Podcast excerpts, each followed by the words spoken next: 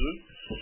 Euh, donc la dernière fois, nous étions partis du premier verset de l'évangile selon Saint Marc, en disant que c'était en quelque sorte le titre de tout l'ouvrage et que ce titre était extrêmement riche. Nous étions arrêtés sur le mot évangile, on avait dit pourquoi lire l'évangile, donc raison culturelle, parce qu'il est fondateur de notre culture, raison missionnaire et apostolique, parce que si on veut être crédible comme témoin, si on dit que c'est la parole de Dieu, ben, il faut quand même l'avoir fréquenté, et raison spirituelle et mystique, c'est-à-dire que finalement depuis notre baptême, nous sommes appelés à vivre en enfant de Dieu, comme l'enfant de Dieu par excellence, le Christ Jésus, a vécu. Et donc, si nous voulons vivre en enfant de Dieu, eh bien, il faut voir vivre le Christ, il faut l'entendre, il faut l'avoir vraiment sous les yeux pour pouvoir euh, finalement que notre cœur soit tout imprégné de lui. Donc, c'était la raison majeure. Donc, ça, c'était pourquoi lire l'Évangile? Ensuite, on avait dit comment lire l'Évangile. Donc, j'espère que depuis vous l'avez tous lu. Euh, on avait dit donc de le lire en une fois, sans vraiment s'arrêter, et ensuite eh bien, de le reprendre euh, dans une lecture savoureuse et lente et méditée, avec éventuellement un papier et un crayon à côté, pour noter à la fois les passages qui nous inspirent, qui nous parlent le plus, pour y revenir dans la prière, et puis aussi noter les passages qui peuvent nous, surprendre, nous, déconcerter, pour notamment en demander euh, les, explications à un prêtre. On avait vu enfin que ce mot d'évangile ne voulait pas seulement dire une bonne nouvelle de façon un petit peu euh, fade, mais que c'était le mot qui a été choisi dans la langue impériale pour parler des grands événements qui euh, marquaient la vie impériale euh, en faveur de tout le peuple. On disait justement que c'était l'évangile, c'était par excellence cette décision de Dieu, ce plan de Dieu en faveur de toute l'humanité, d'envoyer son Fils pour nous sauver. Et puis on avait dit aussi que l'évangile, c'était à un mot hébreu justement qui parlait de, nouvelles qui engageaient souvent euh, la vie ou la mort. C'est une question de vraiment de, vie ou de mort. Donc là encore, pour montrer que c'était pas juste euh, une bonne nouvelle, il fait beau aujourd'hui, mais que c'était, une forme de gravité quand même dans cette bonne nouvelle et une importance vitale. Ça, c'était sur Évangile. Ensuite, on avait vu que Saint Marc n'était pas nommé. Et on avait parlé de Saint Marc, donc compagnon d'abord de Saint Paul, puis de Saint Pierre. Et on avait dit qu'effectivement, depuis euh, des témoignages qui remontent au deuxième et au troisième siècle, eh bien, cet évangile était attribué à Saint Marc, secrétaire de Saint Pierre, qui avait, voilà, en quelque sorte, mis par écrit euh, la prédication de Saint Pierre. Puis on avait parlé un petit peu de Saint Marc dans les actes des apôtres, c'est de ce jeune homme qui part tout nu de Gethsemane, puisque les soldats se saisissent de son drap.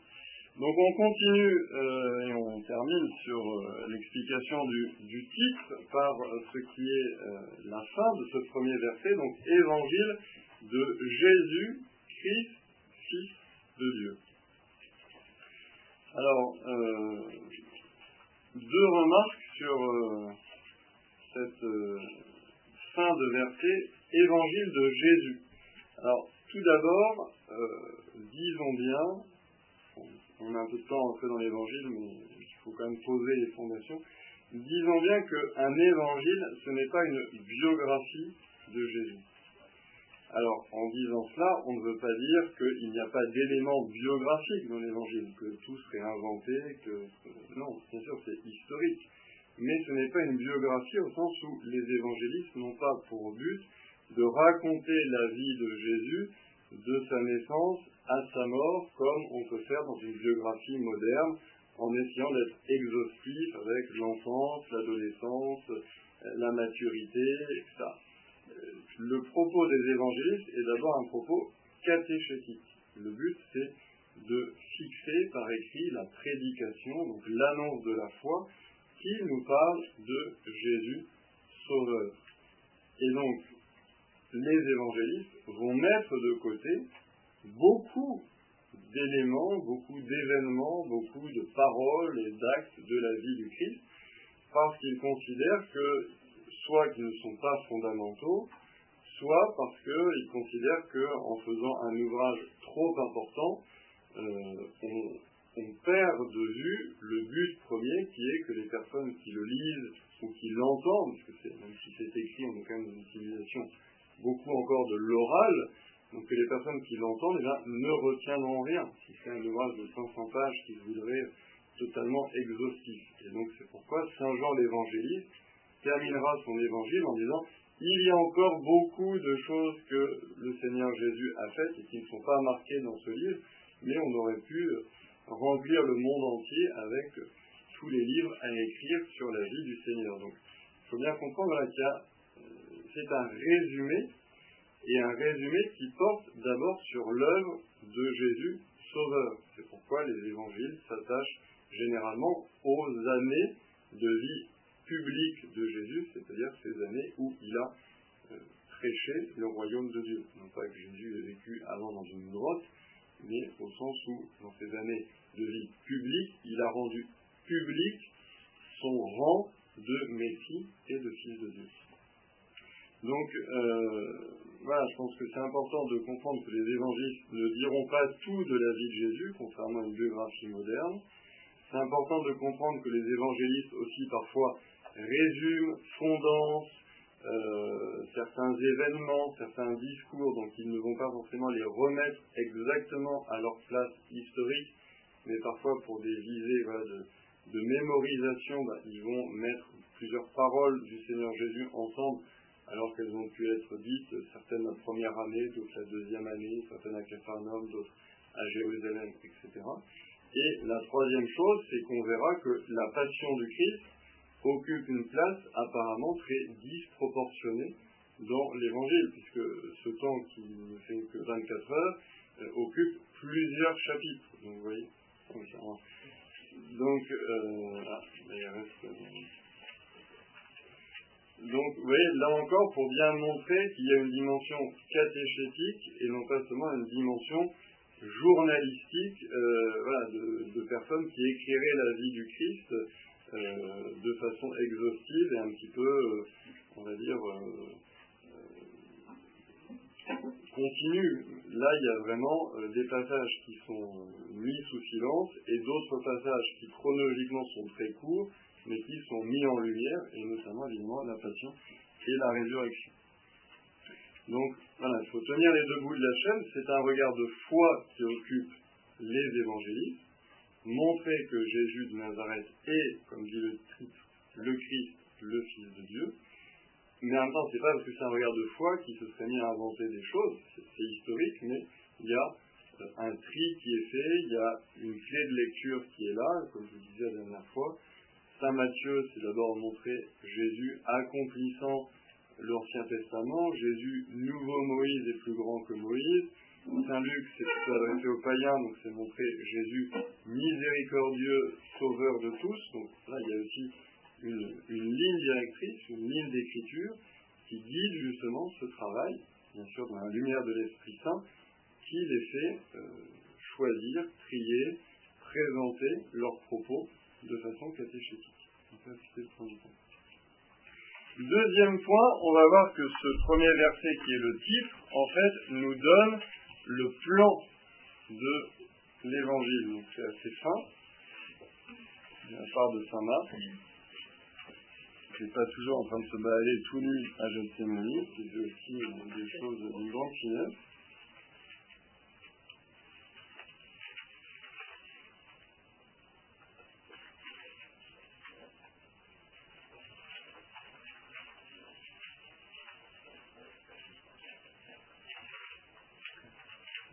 on va, j'espère y voir plus clair dans euh, dans notre lecture de l'évangile de Saint Marc en voyant finalement comment Saint Marc, vraisemblablement, il n'a pas, pas laissé non plus euh, des notes en expliquant comment il avait écrit son évangile, mais on, on peut raisonnablement penser qu'effectivement c'est le plan qu'il a suivi. Donc vous voyez, évangile de Jésus Christ, Fils de Dieu. Donc ces deux titres vont en quelque sorte scander et organiser l'évangile. Pourquoi? Parce que l'évangile va être organisé en deux grandes parties Et la première partie se terminera par Pierre reconnaît le Christ, donc ce sera la, ce sera, euh, la transfiguration, ce sera à Césarée de Philippe quand Jésus demande aux apôtres, mais pour vous, qui suis-je? Et donc dans Saint Marc, Pierre répond, tu es le Christ. Donc il y a cette affirmation de Jésus, Messie. Et la deuxième partie se terminera avec Jésus proclamé Fils de Dieu par le centurion au pied de la croix. Vraiment, cet homme était Fils de Dieu. Vous voyez? Évangile de Jésus-Christ, Fils de Dieu, ce n'est pas seulement le titre, c'est aussi l'annonce du plan. D'abord, les hommes vont, évidemment un peu schématique, mais tout plan est un peu schématique, d'abord les hommes vont entrer dans le mystère de Jésus Messie, et ce sera cette parole de Saint Pierre, et ensuite les hommes entreront dans le mystère de Jésus, Fils de Dieu, et ce sera la parole du centurion. Alors, à ces deux grandes parties, donc ces deux grandes parties sont ouvertes par un prologue qui porte sur Saint Jean-Baptiste, que nous lirons normalement aujourd'hui, et se termine par euh, deux parties, donc un épilogue, le message de résurrection euh, reçu par les femmes qui sont au tombeau, et il y a même un appendice dont les exégètes pensent qu'il a été ajouté euh, dans un deuxième temps à l'évangile de Saint Marc, qui est le récit des apparitions de Jésus. Donc, vous voyez, un titre, qui est à la fois une annonce de plan, un prologue, un épilogue et deux grandes parties. Alors, vous remarquerez que dans les deux parties, notamment la première, il y a en quelque sorte euh, un écart. Que la première partie s'appelle Révélation du Christ, mais on va voir que dans cette première partie, Jésus se présente comme Fils de Dieu, nous invite à devenir enfant de Dieu, et que la réponse à cette invitation, c'est la foi. Donc c'est première, deuxième, troisième étape. Donc on pourrait dire, euh, oui, mais déjà, Jésus est le Fils de Dieu. oui, en fait, Jésus est déjà le Fils de Dieu, puisqu'il est de toute éternité.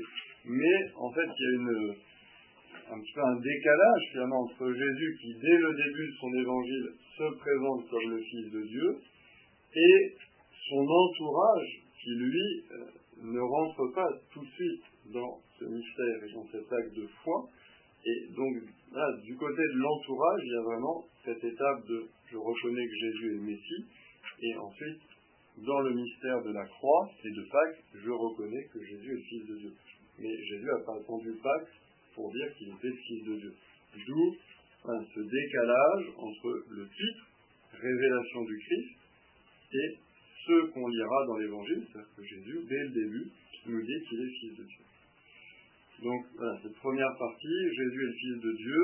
Jésus nous invite à devenir enfants de Dieu et la réponse à cette invitation est la foi.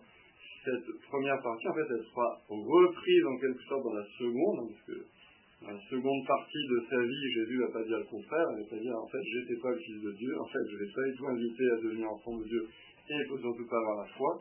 Non, évidemment, le Christ va redire la même chose dans sa deuxième partie, mais de façon plus profonde et surtout axée sur le mystère de la croix. C'est-à-dire vraiment, euh, dans la deuxième partie de son évangile, c'est Jésus qui, avec les douze, se met en route vers Jérusalem et qui regarde désormais vers euh, le but de sa vie, vers sa croix et sa résurrection.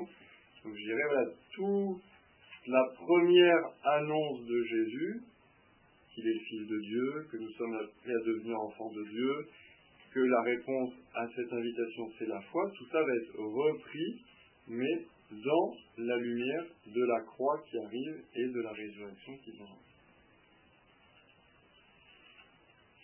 je ne pas perdu, non Donc, Jésus, Christ, Fils de Dieu, c'est le plan schématique, bien entendu. Euh, et à l'intérieur, on procédera étape par étape. Alors peut-être une remarque euh, historique, vous voyez que les parties et les étapes ne suivent pas le découpage en fait des chapitres, parce que euh, les chapitres ne sont pas un bon indice pour se repérer dans l'évangile de Saint Marc, au sens où ils ont été mis très tard, à la Renaissance, et par des personnes qui n'avaient pas forcément euh, les connaissances bibliques que l'on a pu acquérir au début du XXe siècle, où notamment on a mieux compris comment euh, était écrit un texte par un hébreu. Parce qu'un hébreu euh, n'écrit pas forcément un texte comme un occidental de la Renaissance, y a une, une manière d'écrire sémitique que l'on connaît mieux maintenant et qui nous permet de mieux comprendre effectivement comment les évangiles peuvent être écrits. Euh, Saint Marc, c'est pas Descartes, donc euh, il n'écrivait pas forcément son propos euh, de façon euh, petit a, petit b, petit c. Donc euh, les chapitres ne sont pas toujours d'une grande aide pour se repérer dans le plan, bon, ils sont d'une grande aide pour se repérer dans le texte. Quand vous direz voilà, Saint, Marc, chapitre 9, verset 2, ben, on, a, a tous le même verset mais ça va, ça plus un but pratique que vraiment d'entrer dans la profondeur et dans le sens du texte. Vous avez des questions? Pas de questions. Alors nous allons commencer l'évangile de Saint Marc.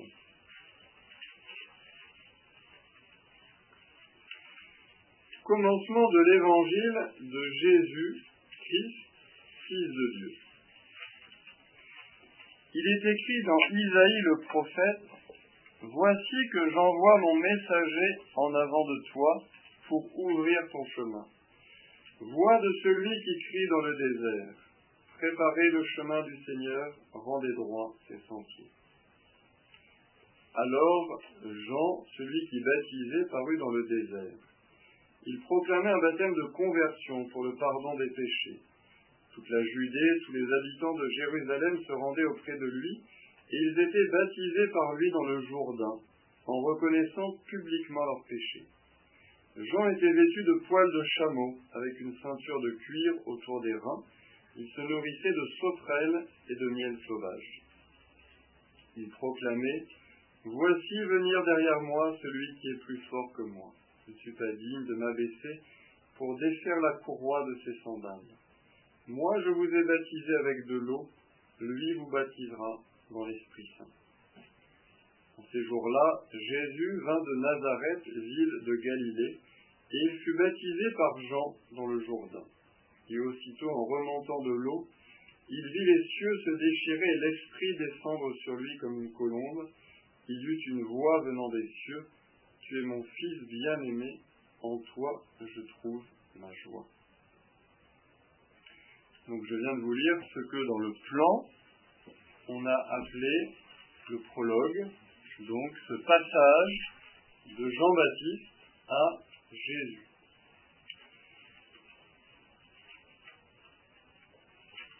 Est-ce que vous avez des questions bon, J'arrête pas de poser cette question, mais vous avez des questions sur ce texte que nous venons de lire, peut-être avant que je ne commence le commentaire.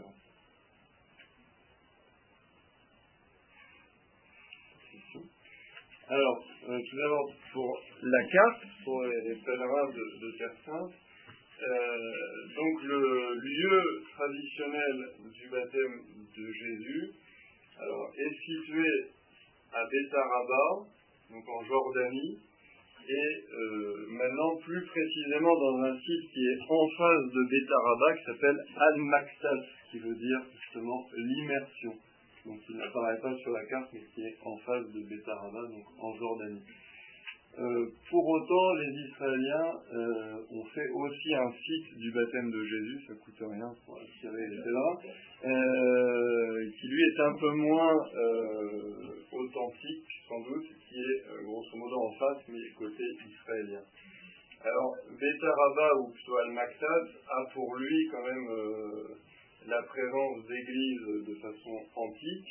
Le site a été d'ailleurs classé euh, par euh, l'UNESCO comme euh, site du baptême de Jésus, et c'est Al-Maktas que Jean-Paul II, Benoît XVI, et il me semble pas François, en tout cas Jean-Paul II, Benoît XVI, je suis sûr, sont venus lors de leur pèlerinage en Terre Sainte. Alors évidemment, c'est pas ils n'engagent pas l'infaillibilité pontificale sur le fait que ce soit Al-Maktas, mais c'est quand même un signe que les papes viennent se recueillir là-bas pour le baptême du Christ. Après, euh, plus profondément, si le cycle du baptême n'a jamais été aussi clairement identifié, par exemple, que Nazareth ou que Bethléem, et ça, c'est aussi parce que le lieu du baptême du Christ, plus que Betara, Betaraba ou Al-Mashtas ou le site israélien j'ai oublié le nom, le vrai lieu du baptême de Jésus, c'est le Jourdain. En fait.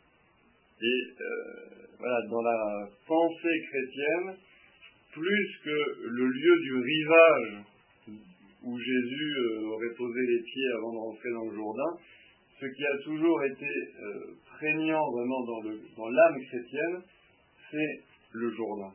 Parce que c'est le fleuve en fait qui compte encore plus que le site.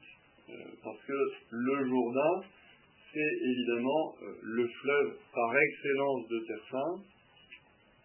C'est le fleuve qui donne la vie dans un pays euh, si désertique, où l'eau est si rare, où l'eau est un trésor. Donc le Jourdain, c'est par excellence ce lieu qui rythme en quelque sorte la vie du peuple d'Israël. C'est euh, ce fleuve que les Israélites ont traversé à pied sec quand ils sont arrivés d'Égypte il y a traversé de la mer Rouge, qui est évidemment très connu, mais le miracle de la mer Rouge se reproduit en quelque sorte avec Josué lorsque euh, les, Israélites arrivent en fait euh, par l'est, hein, puisque Moïse meurt sur le mont Nebo en voyant la terre sainte mais en n'y entrant pas. Donc les Israélites arrivent de ce côté, quand ils allaient par là, c'est plus court, mais ils arrivent par là. Et donc ils traversent le Jourdain à pied sec, renouvellement en quelque sorte du miracle de la mer Rouge pour dire que voilà, Dieu les a accompagnés finalement jusqu'au bout. Donc il y a vraiment, voilà, puis il y a les passages avec Élie et Élisée aussi euh, qui, sont forts avec le Jourdain, hein, c'est le général syrien lépreux. Euh, on a cette lecture en, carême qui vient voir, je sais plus si c'est Élie ou Élisée, j'ai c'est Élisée.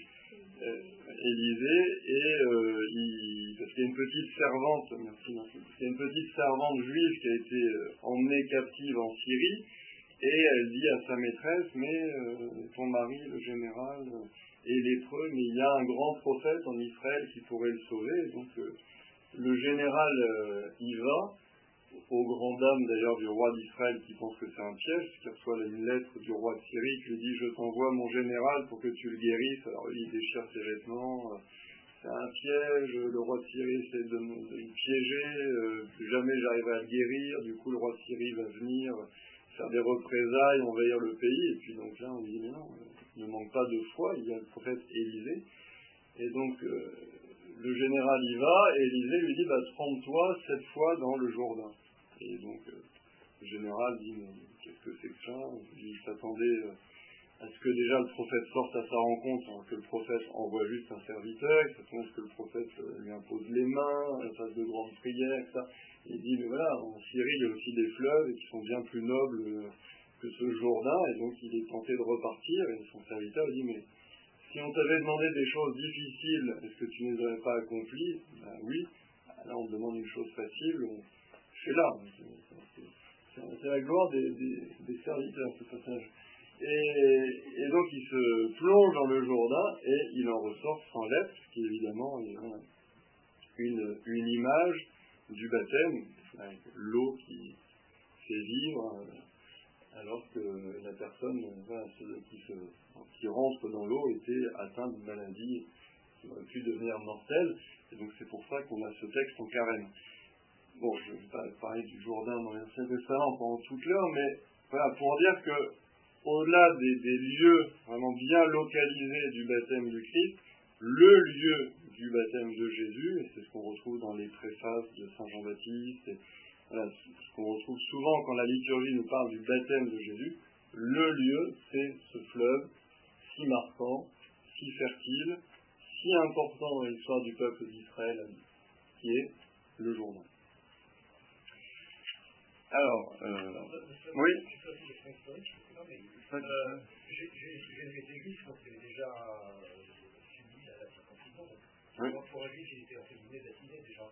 Alors qu'est-ce qui pousse à aller voir euh, Saint Jean-Baptiste dans, dans le désert Alors, euh, disons, la circoncision déjà n'est pas le baptême. C'est-à-dire que pour nous, nous voyons le baptême comme l'accomplissement parfait de la circoncision, mais pour les juifs, euh, ce sont deux choses différentes. La circoncision, c'est d'abord la marque qui fait entrer le petit garçon dans le peuple élu. Mais il n'y a pas de dimension euh, vraiment de, purification des péchés dans l'acte de la circoncision.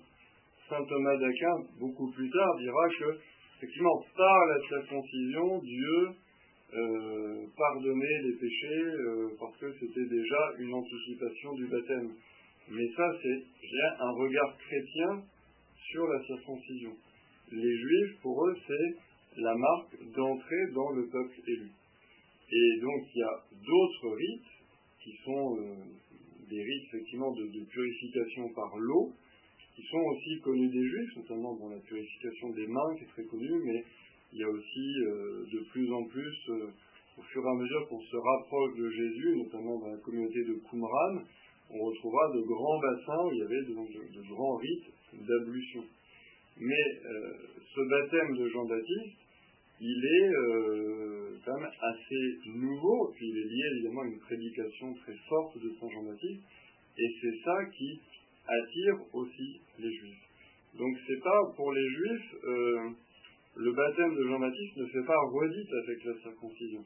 La circoncision les a fait rentrer quand ils avaient huit jours dans le peuple élu, mais le baptême de Jean-Baptiste pour les Juifs qui viennent à lui, c'est euh, un baptême par lequel ils disent leur désir de conversion. Ce n'est pas un baptême, pas comme le baptême chrétien, ça n'obtient pas le pardon des péchés par don de la grâce, c'est pas un sacrement. Mais les juifs, par là, veulent euh, montrer qu'ils se disposent à accueillir le Sauveur.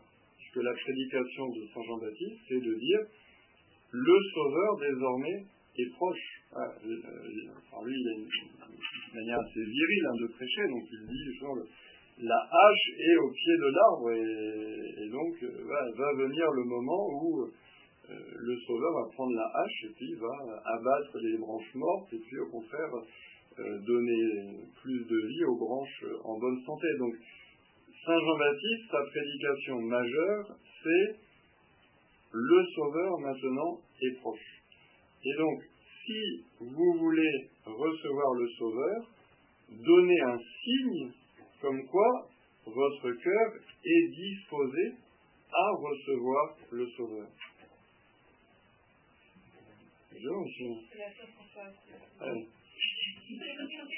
Donc parce que c'est cette idée que Jésus ne vient pas nous sauver sans nous. Et donc euh, le peuple d'Israël, comme souvent, était rentré dans une période peut-être de décadence où euh, voilà, il s'était un peu amolli, un peu attiédi. Et donc l'idée de, enfin, le cœur de la prédication de Saint Jean-Baptiste, c'est de dire le Sauveur arrive, disposez-vous, c'est ce qu'on en dit encore, préparez dans vos cœurs le chemin pour le Sauveur. Donc la circoncision, le baptême de Saint Jean-Baptiste. Et alors pourquoi Jésus vient-il recevoir le baptême de Saint Jean-Baptiste alors que lui n'est pas un pécheur et donc lui n'a pas besoin de se disposer à l'arrivée du Sauveur, vu qu'il est le Sauveur?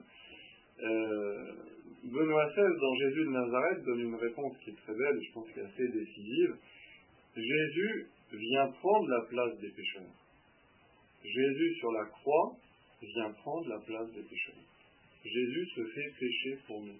Jésus endosse sur lui tous nos péchés. Et il subit dans sa chair le châtiment des pécheurs qui est la mort. Donc Jésus vient prendre la place des pécheurs.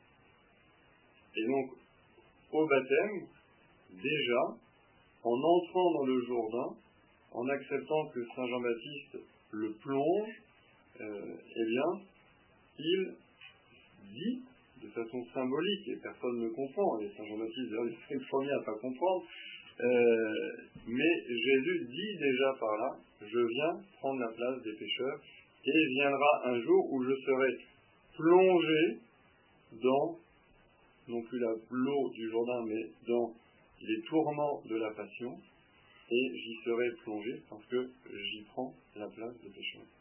Et euh, Jésus d'ailleurs parle de sa passion comme d'un baptême. J'ai grand hâte d'être baptisé de ce baptême. Et donc, parce que le baptême, c'est d'abord être plongé. Donc c'est d'abord une immersion. Donc Jésus, en acceptant et en voulant être baptisé par Jean-Baptiste, il dit bien, laisse faire, il faut que soit accomplie toute justice. Et cette justice dont Jésus parle, c'est le fait qu'il vient prendre la place des pécheurs pour nous sauver.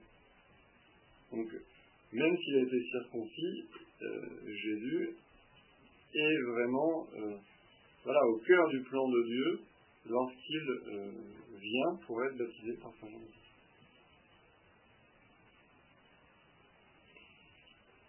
Mais c'est pas tellement ça, ça peut être développé effectivement dans d'autres évangélistes, mais finalement c'est pas là-dessus que Saint Marc appuie. Parce que vous voyez, Saint Marc ne, ne, dit rien de ce dialogue de Saint Jean-Baptiste et de Jésus, euh, où Saint Jean-Baptiste est très déconcerté et où Jésus lui répond laisse faire, il faut que soit accomplie toute justice. Le, le but de Saint Marc, le but premier dans ce prologue, c'est en fait de montrer concrètement combien le titre qu'il a donné à son évangile est vrai. C'est-à-dire que dans ce passage, très court, mais très important déjà, Jésus se manifeste comme le Messie et comme le Fils de Dieu. Et donc on rejoint exactement le titre Évangile de Jésus, Christ, Fils de Dieu. Jésus, dans ce passage, se manifeste comme le Christ, se manifeste comme le Fils de Dieu. Mais comme il n'y a pas que moi qui travaille, je vais vous laisser me dire comment et par la voix de qui et par le témoignage de qui Jésus se manifeste-t-il comme Christ et se manifeste-t-il comme Fils de Dieu Déjà à la fin, quand on dit c'est plus facile. et c'est bien, c'est le privilège du premier qui parle, il a le droit de choisir la réponse la plus facile effectivement, Jésus est manifesté comme Fils de Dieu par le témoignage de la voix du Père qui témoigne en sa faveur Tu es mon Fils bien-aimé. ça, c'est le plus clair. Oui, le ciel s'ouvre à ce moment-là. Le ciel s'ouvre, l'Esprit Saint descend et la voix du Père se fait entendre Tu es mon Fils bien-aimé. Donc, voilà, on ne peut pas rêver meilleur témoignage que celui de Dieu celui de l'Esprit de Dieu, euh, qui atteste que Jésus est le Fils. Alors, il y a un peu plus compliqué maintenant. Qu'est-ce qui, dans ce passage, atteste que Jésus est aussi le Christ, c'est-à-dire le Messie attendu par Israël Alors, Effectivement, le fait que euh, Saint Jean-Baptiste annonce que vient derrière lui quelqu'un qui sera plus puissant que lui et qui baptisera dans l'Esprit Saint, étant entendu que le don de l'Esprit Saint était considéré par le peuple d'Israël comme un des grands signes de l'avènement du Messie. Quand le Messie viendrait, l'Esprit Saint serait répandu, on dit ça dans, dans Ézéchiel notamment, et aussi dans le prophète Joël. Ce don de l'Esprit Saint mis en lien avec la venue du Messie. Et pourquoi Saint Marc nous dit-il que Saint Jean-Baptiste était vêtu de poils de chameau avec une ceinture de cuir autour des reins? Il se nourrissait de sauterelles et de miel sauvage. Que, oui, euh, on ne dit quasiment rien de Jésus. On ne dit pas à quoi il ressemble, ni comment il était habillé, euh, ni quelle était sa taille. En revanche, Saint Marc, au milieu de euh, ce prologue, s'arrête tout d'un coup pour faire un peu le, le, guide, euh, du côté pittoresque, diététicien, vegan, pas tout à fait comme des sauterelles. Quel est l'intérêt finalement de ce passage sur quelque chose qui peut paraître très dérisoire alors qu'on est au moment du baptême de Jésus ça, légitime la Jean-Baptiste qui est, qui Alors, ça légitime Saint Jean-Baptiste comme ascète, mais il y a quelque chose de plus. Euh, C'était l'hiver, peut-être. De chameau, ceinture de cuir. C'est le vêtement d'Élie. On trouve ça dans le deuxième livre des rois. Il leur dit, Comment était habillé l'homme qui est venu à votre rencontre et qui vous a dit ces paroles? Donc là, c'est le roi d'Israël qui parle, qui vient de prendre une prophétie en pleine figure. Ils répondirent c'était un homme portant un vêtement de poil et une ceinture de cuir autour des reins. Le roi déclara donc c'est Élie de Tishbé. Donc, ça, c'est le deuxième livre des rois, chapitre 1, versets 7 à 8. Et donc, si saint Marc s'arrête à décrire le vêtement de Saint Jean-Baptiste, c'est parce que Saint Jean-Baptiste porte le vêtement d'Élie. Or, là aussi, c'était un signe de l'avènement du Messie, à savoir que la venue du Messie serait immédiatement précédée par la venue d'Élie. Donc on trouve ça dans le prophète Malachie, euh, Malachie chapitre 3 versets 23 24. Voici que je vais vous envoyer Élie le prophète avant que vienne le jour du Seigneur, jour grand et redoutable. Il ramènera le cœur des pères vers leurs fils et le cœur des fils vers leurs pères, pour que je ne vienne pas frapper d'anathème le pays. Donc, il y avait cette euh, conviction très forte dans le peuple d'Israël que juste avant le jour du Seigneur, qui est le jour du Messie, viendrait Élie. Conviction d'autant plus forte qu'Élie n'était pas vraiment mort, puisqu'il avait été emporté au ciel sur un char de feu. Donc il y avait cette idée que Élie était un peu en réserve sur le banc de touche et que au moment décisif du match, il ferait son apparition. Et donc c'est pour ça qu'il y a toute cette discussion avant des apôtres, quand le Christ leur dit qu'il est le Messie, oui, mais euh, on nous a dit qu'Élie devait venir. Mais Élie est déjà venu, et il n'a pas été reconnu, c'était Jean-Baptiste. Vous voyez, Jean-Baptiste est le nouvel Élie. En fait, cette venue d'Élie qui devait précéder la venue du Messie, ce n'est pas euh, une résurrection d'Élie ou une réapparition d'Élie, le prophète de l'Ancien Testament, c'est Saint Jean-Baptiste qui est venu, comme dit Jésus, avec la puissance et l'esprit d'Élie, puisqu'il est le prophète vigoureux, intransigeant, euh, tout donné à Dieu, qui était l'Élie de l'Ancien Testament. La, question pour vous qui suis, Ah, là, répond aussi, tu, certains disent, tu es voilà. pour les hommes pour qui suivent, pour certains tu es Élie, pour d'autres Jérémie ou l'un des prophètes, c'est ça qu'on pourrait dire, mais comment le Christ pourrait-il être Élie euh, vu qu'il est mort? Parce qu'effectivement, il y avait cette idée du retour d'Élie, et donc pour un certain nombre de gens, euh, Jésus était non pas le Messie, mais juste un prophète, et peut-être euh, la reviviscence d'Élie. exactement. Donc, un, l'importance finalement euh, de montrer que Saint Jean-Baptiste est euh, le nouvel Élie, parce que c'est une manière de témoigner en faveur de Jésus Messie. Puisque si Saint Jean-Baptiste est le nouvel Élie, eh bien celui qui le suit immédiatement, qui est plus grand que lui, qui baptise dans l'Esprit Saint, celui-là est le Messie. Vous voyez? Évangile de Jésus-Christ, Fils de Dieu. Il y a la voix de Saint Jean-Baptiste qui proclame qu'il est le Christ, la voix du Père qui proclame qu'il est le Fils de Dieu. Et on peut même ajouter autre chose, la voix des prophètes eux-mêmes, puisque le texte commence par Il est écrit dans Isaïe le prophète, Voici que j'envoie mon messager en avant de toi pour ouvrir ton chemin. Voix de celui qui crie dans le désert, préparez le chemin du Seigneur, rendez droit ses sentiers. Donc sous-entendu, avant le Christ viendrait une voix du désert. On sait que Jean a passé de nombreuses années dans le désert. une voix du désert qui dirait préparez le chemin du Seigneur, rendez droit ses sentiers, ce qui est en fait effectivement le cœur de la prédication de Saint Jean-Baptiste. Jean-Baptiste, c'est le dernier prophète de l'Ancien. Exactement, Saint Jean-Baptiste, il est, le lien entre le. il a un pied sur le versant de l'Ancien Testament et un pied sur le versant du Nouveau, puisque comme dit très bien la préface de Saint Jean-Baptiste le 24 juin, il est celui qui non seulement a annoncé le Christ, mais qui l'a montré du doigt.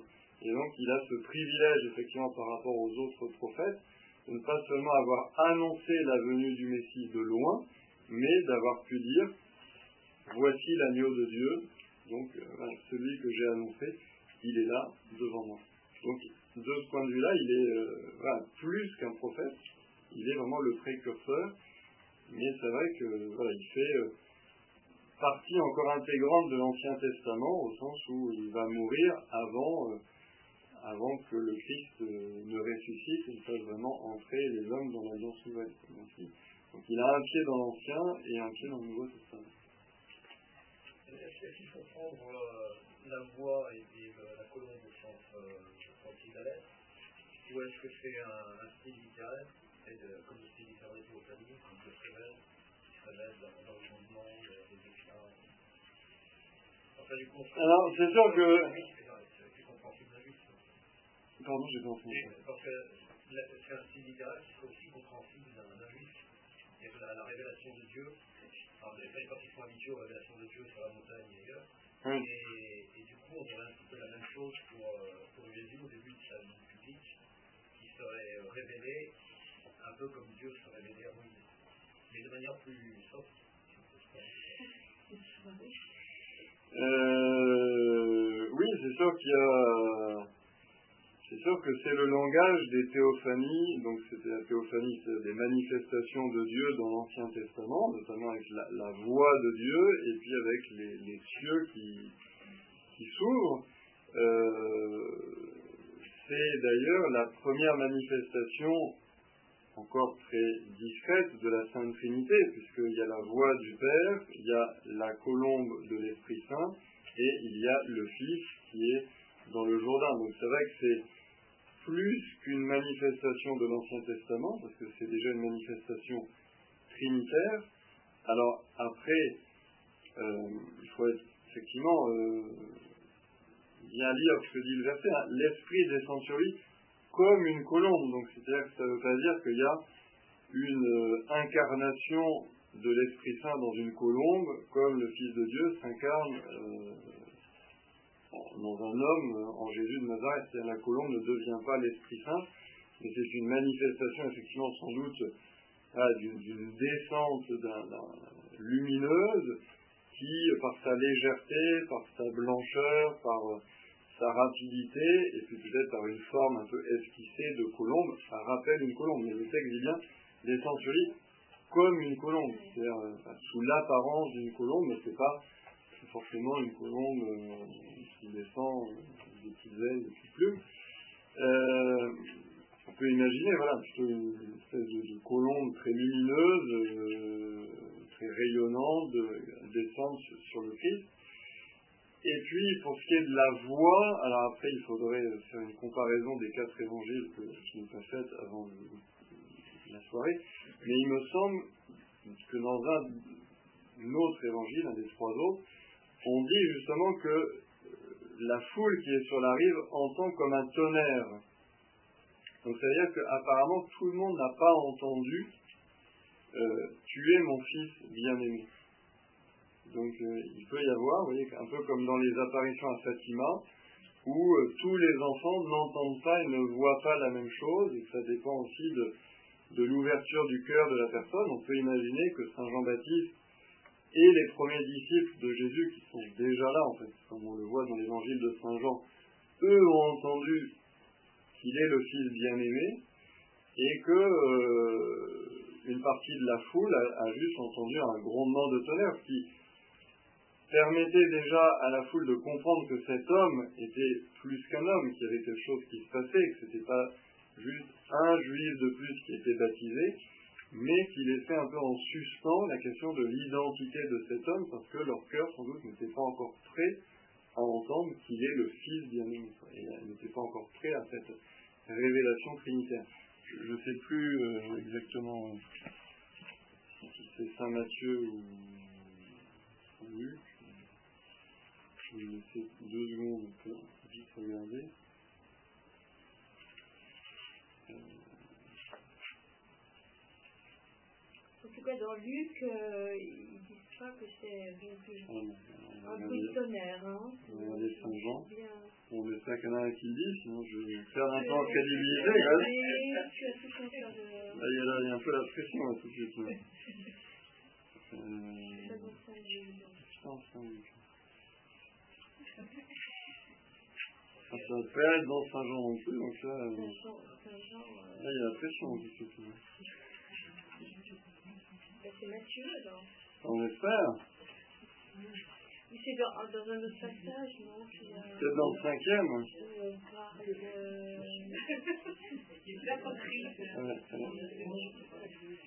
Pas dans un autre passage, pas le baptême ou... Je pense que c'est dans l'é- dans l'évangile de, de Saint Philippe. je pense. Un coup de tonnerre. euh, Il me semblait que il y en avait un où on disait effectivement que, euh, que les gens avaient entendu un, comme un tonnerre, mais.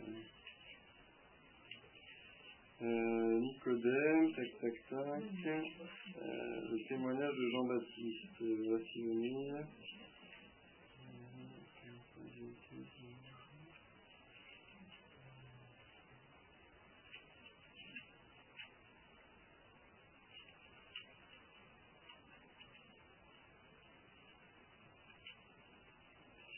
Bon, pour l'instant, je ne le retrouve pas, mais. euh, Non, c'est... En fait, c'est dans un autre... euh, C'est peut-être à Jérusalem, alors quand. Euh, ce serait autre chose, évidemment, mais.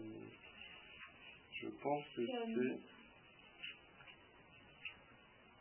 C'est un autre, un autre endroit. Ouais, donc, je pense euh, que c'est à, à Jérusalem, juste avant la Pâque, en fait. Oui, c'est ça. Jésus se déclare fils de Dieu, Jésus se fait du Jourdain, tout ça. Euh... Une voix vint alors du ciel, je l'ai glorifié, je le glorifierai à nouveau. La foule qui se tenait là et qui avait entendu disait que c'est un coup de tonnerre, d'autres disaient que c'est un ange qui apparaît. C'est petite, petite, euh, mais rien n'empêche de penser qu'au moment du baptême, c'était la même chose. Euh, c'est toujours embêtant là, de parler des textes quand on les a pas relus effectivement avant la rencontre, donc ça ça évite de se planter. Mais euh, bon, voilà. la colombe, donc qui est je pense plus une, apparition lumineuse en forme de colombe qui représente l'Esprit Saint, les cieux qui déchirent effectivement théophanie et la voix du Père. Alors voilà, je laisse à chacun le soin de savoir si tout le monde a entendu ou s'il y avait comme un grondement de tonnerre. Euh, donc voilà, tu es mon fils bien-aimé, en toi je trouve ma joie. Lorsque je baptise, euh, je terminerai peut-être là-dessus, euh, enfin, j'ai deux choses encore à dire.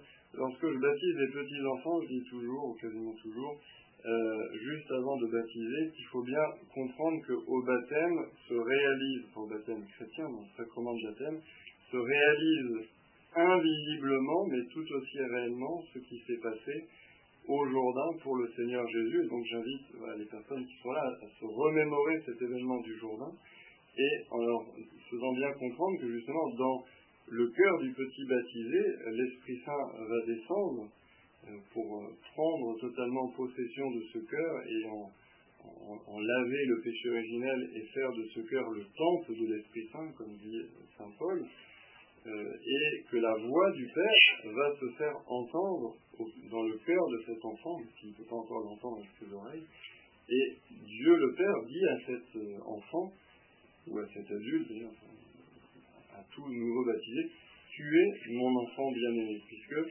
par le baptême, nous sommes incorporés au Christ et nous devenons enfants de Dieu, puisque la vie de Dieu est répandue dans notre âme pour que nous vivions désormais en enfants de Dieu, in Christo, donc dans le Christ, en étant incorporés au Christ et en faisant partie de ce corps du Christ qu'est l'Église. Jésus de Nazareth est la tête de ce corps et il fait couler dans les membres de ce corps sa vie et euh, l'impulsion de sa grâce qui nous entraîne à devenir des saints et à vivre de la vie de Jésus. Non pas pour une imitation euh, extérieure, va tous faire pousser la barbe et, et marcher en là mais pour une imitation intérieure, pour que notre vie soit reflet de la vie de Jésus. Donc c'est très important, quand nous assistons à un baptême, quand nous fêtons notre baptême, si vous connaissez notre date de baptême, je vous encourage beaucoup à fêter l'anniversaire de votre baptême, c'est ce qu'on faisait euh, dans les temps de chrétienté. Hein. Dans l'Ancien Régime, on connaît plus sa date de baptême que sa date de naissance. Généralement, c'est pas très loin, donc c'est pas trop compliqué de se rappeler l'une si on connaît l'autre. Généralement, on est baptisé le jour même ou le lendemain de sa naissance. Mais euh, voilà, l'importance de fêter son baptême et de se souvenir qu'à son baptême, eh bien, voilà, l'Esprit Saint est descendu, non pas sous forme de colombe, mais il est descendu réellement. La voix du Père s'est faite entendre, non pas de façon audible, mais euh, mystérieuse, mais tout aussi réellement, Dieu dit à chaque enfant et à chaque adulte baptisé, tu es désormais mon enfant bien-aimé. Donc euh, voilà l'importance de, se rappeler vraiment le sens de notre baptême comme entrer dans cette vie d'enfant de Dieu. C'est la première chose. La deuxième chose, qui est sans doute moins importante que ça, parce que je pense qu'il n'y a rien de plus important que ça, c'est que, euh, en fait, Saint-Marc dit, il est écrit dans Isaïe le prophète, mais il fait une petite, euh, un petit condensé de deux prophètes, Isaïe et Malachi, puisque les deux premiers versets viennent de Malachi. vous allez me dire en quoi c'est intéressant. Euh, bah, c'est intéressant d'une part parce que c'est Malachi qui parlait donc de cette venue d'Élie euh, avant la venue du Messie. Et surtout c'est intéressant parce que Malachi c'est le dernier livre de l'Ancien Testament. C'est-à-dire que finalement, euh, reprendre comme ça cette prophétie de Malachi et reprendre cette annonce de la venue d'Élie, c'est aussi faire le lien entre le dernier livre de l'Ancien Testament et le premier livre du Nouveau, qui est l'Évangile. C'est aussi montrer comment euh, ce flot de l'Ancien Testament ne vient pas aboutir à une impasse, mais au contraire, il vient se jeter dans euh, l'océan du Nouveau Testament. c'est intéressant de le noter, puisque c'est Malachie, dans le chapitre 3, verset 1, qui dit Voici que j'envoie mon messager pour qu'il prépare le chemin devant moi. Et soudain viendra dans son temple le Seigneur que vous cherchez, le messager de l'alliance que vous désirez, le voici, il vient. C'est intéressant dire parce que Dieu dit, voici que j'envoie mon messager devant moi, et Saint Marc il dit, voici que j'envoie mon messager devant toi. Donc finalement, dans l'Ancien Testament, c'est Dieu qui parle de lui, et dans le Nouveau, c'est le Père qui parle du Fils. C'est simple aussi comme annonce de la Sainte Trinité. Dans, l'Ancien Testament, c'est Dieu qui dit J'enverrai devant moi mon messager. Donc la, Sainte Trinité reste dans l'obscurité. Et dans le Nouveau Testament, la Sainte Trinité se révèle. Donc là, on peut comprendre que c'est le Père qui parle à son Fils en disant J'enverrai mon messager, Jean, devant toi, mon Fils. Donc voilà, évangile de Jésus-Christ, Fils de Dieu. Vous avez des questions Ce prologue. Merci, très bien. Par rapport à Saint-Marc, dit pourquoi il est associé au lion Ah, très bien. Euh, effectivement, pourquoi il est associé au lion Alors, euh,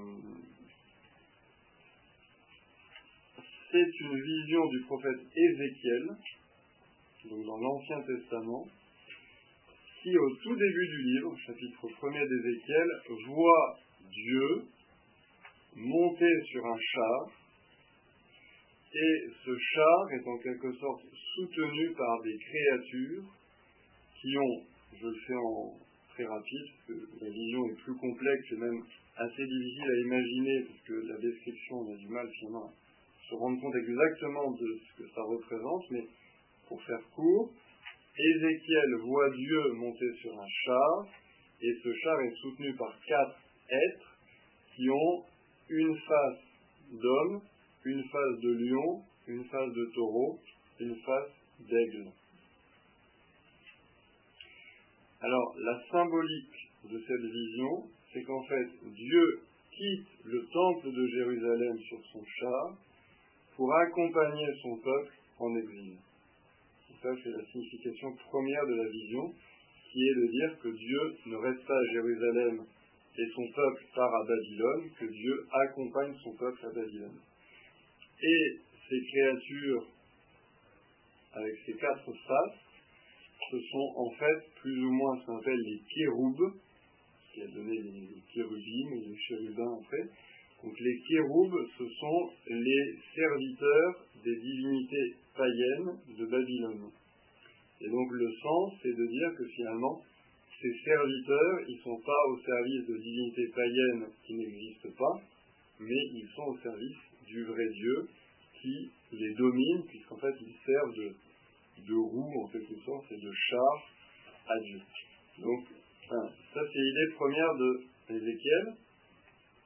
Cette vision, elle sera reprise de façon simplifiée dans l'Apocalypse, au chapitre 4, quand Saint Jean, dans l'Apocalypse, parle des quatre vivants qui rendent hommage à Dieu, et Saint, Jean l'évangéliste dit l'un était un lion, l'autre avait une apparence de taureau, l'autre avait une apparence d'aigle, et l'autre une apparence d'homme. Alors, dans l'Apocalypse, là, c'est plutôt, donc Saint Jean reprend donc la symbolique d'Ézéchiel, mais c'est plutôt la création dans ce qu'elle a de noble, le lion, dans ce qu'elle a de fort, le taureau, dans ce qu'elle a de sage, l'homme, dans ce cas-là d'agile et d'aérien, l'aigle. Donc, d'abord Ézéchiel, Dieu qui quitte son temple pour suivre son peuple en exil et qui domine les kéroubes. Ensuite, Apocalypse, toute la création qui rend hommage à Dieu avec euh, différentes symboliques. Et euh, c'est Saint Irénée qui, le premier, va associer chacun de ces symboles, les quatre vivants de l'Apocalypse, avec un évangéliste. Et Saint Jérôme reprendra le travail, mais il changera la symbolique et euh, il lira, pas, l'homme à Saint Matthieu, parce que Saint Matthieu commence son évangile par la généalogie humaine de Jésus. Il lira Saint Marc au lion parce que le lion était traditionnellement un animal du désert de Judée. Vous on va se rendre compte qu'il y avait des lions en Judée dans l'Ancien Testament et même un peu encore dans le Nouveau, mais bon, les croisades qui font disparaître les lions. Mais euh, le lion est un animal du désert de Judée. Or, Saint Marc commence son évangile dans le désert, en quelque sorte avec Saint Jean-Baptiste qui vient du désert. Saint Luc c'est le taureau, parce que le taureau est un animal sacrifié au temple.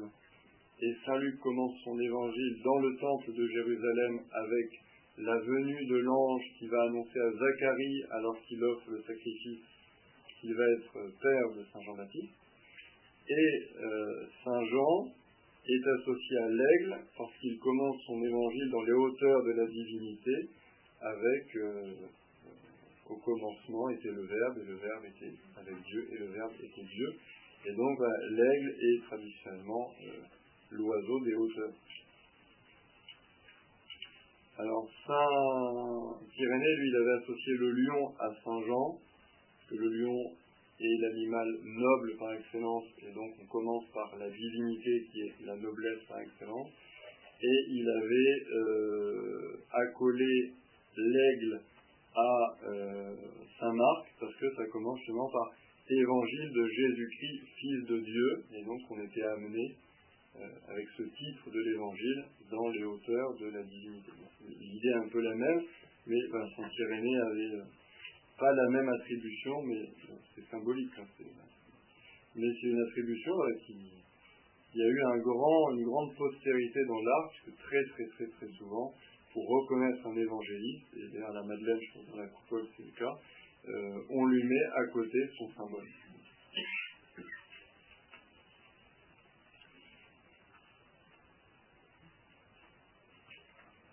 Voilà. Donc ça vient d'Ézéchiel, via l'Apocalypse, et j'ai perdu les